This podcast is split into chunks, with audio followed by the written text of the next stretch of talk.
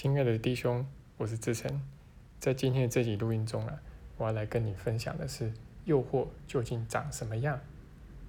没错，今天我要给你介绍一位画家，那我觉得他是古代画家里面啊，把诱惑画的最有趣的一位，最有特色的一位吧。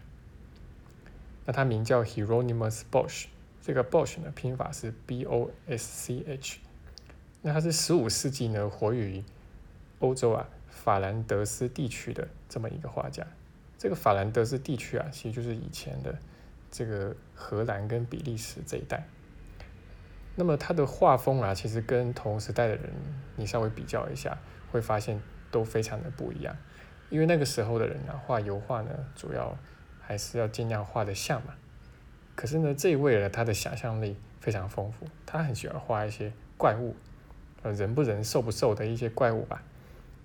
那如果你把他的画呢拿来跟这个二十世纪啊的一些超现实主义画家，譬如说西班牙的达利比一比的话啊，那么你会发现好像有一些异曲同工之妙。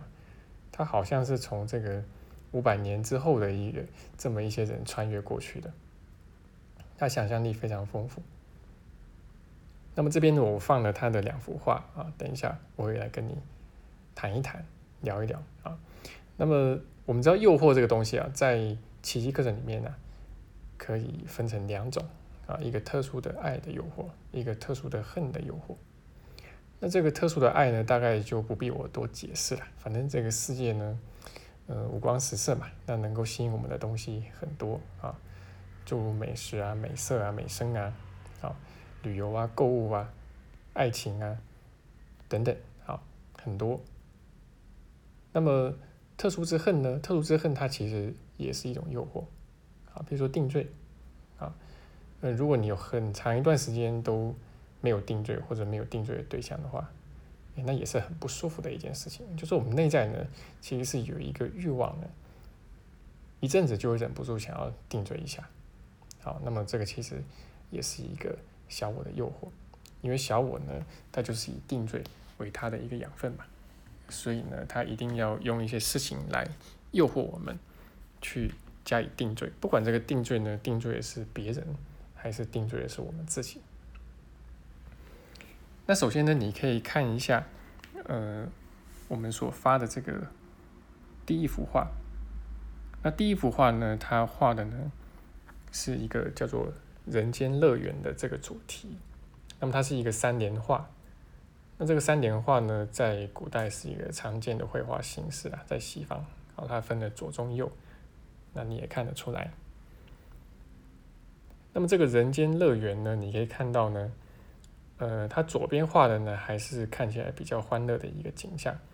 那么你可以仔细看一看啊，它里面有很多很有趣的，甚至有一些怪物啊，然后到底在画些什么呢？其实。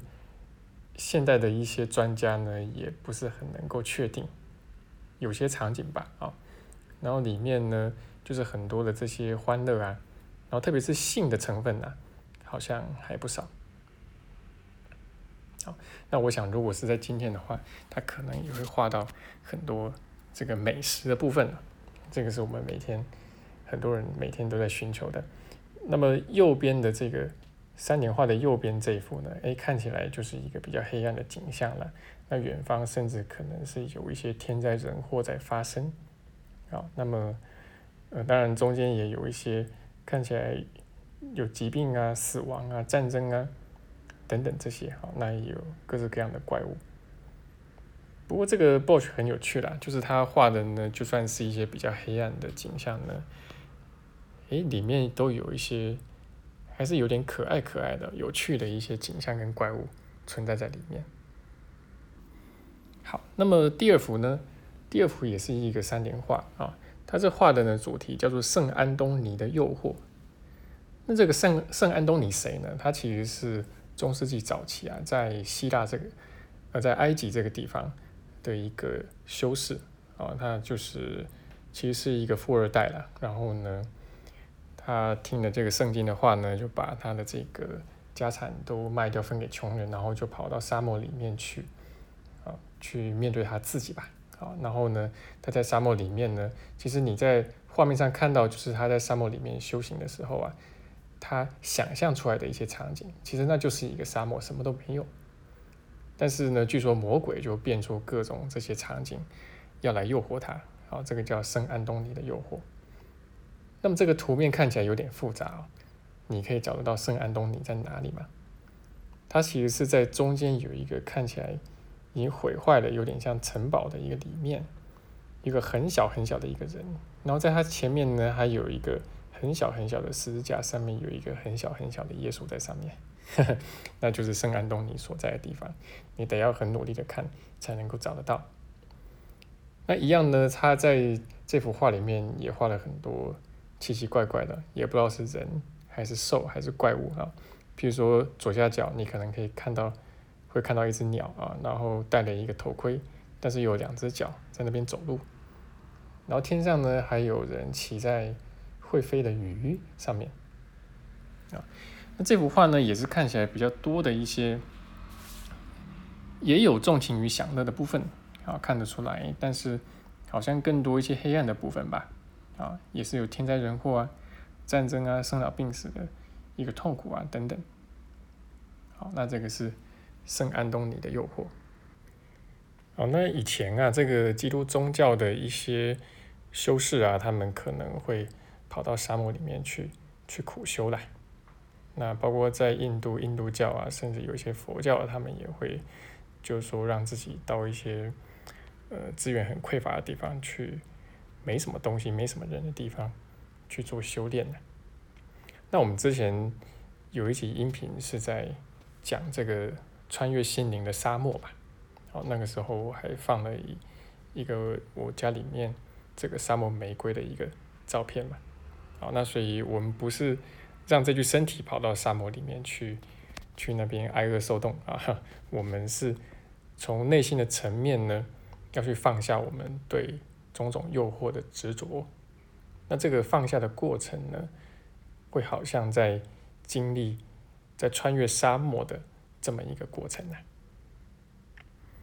好，那你可以看到在 Bosch 的画里面呢，就是我们刚刚所说的。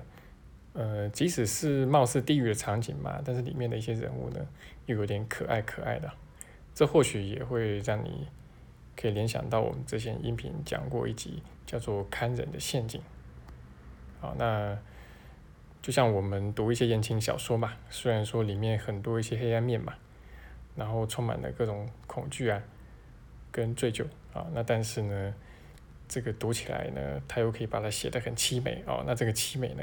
又非常的吸引人，但我想最主要的啊，就是说，如果你是圣安东尼的话，好，那么你能不能认清，就是这些小我给你创造的种种，这些不管是可爱还是可怕的外境，其实都是虚假的，甚至这整个世界，就是那整个沙漠呢的场景呢，也是不存在的，那这才能够真的让我们导向解脱。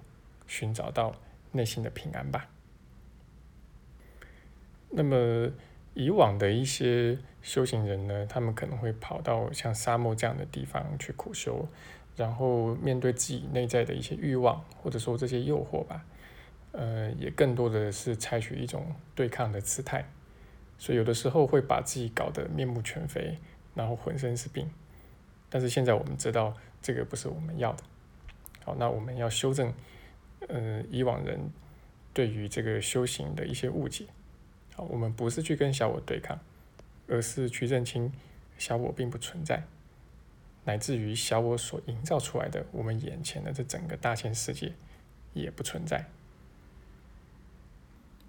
好，那这就是我今天的分享了，希望对你来说有一些帮助。那在我们的公号呢，还有教学网站里面呢，还有更多。非常丰富，而且整理的很好、很详细的学习资源，然后包括近期的一些开课的内容、开课的一些文宣，都很欢迎你可以在里面参考，并进行进一步的学习。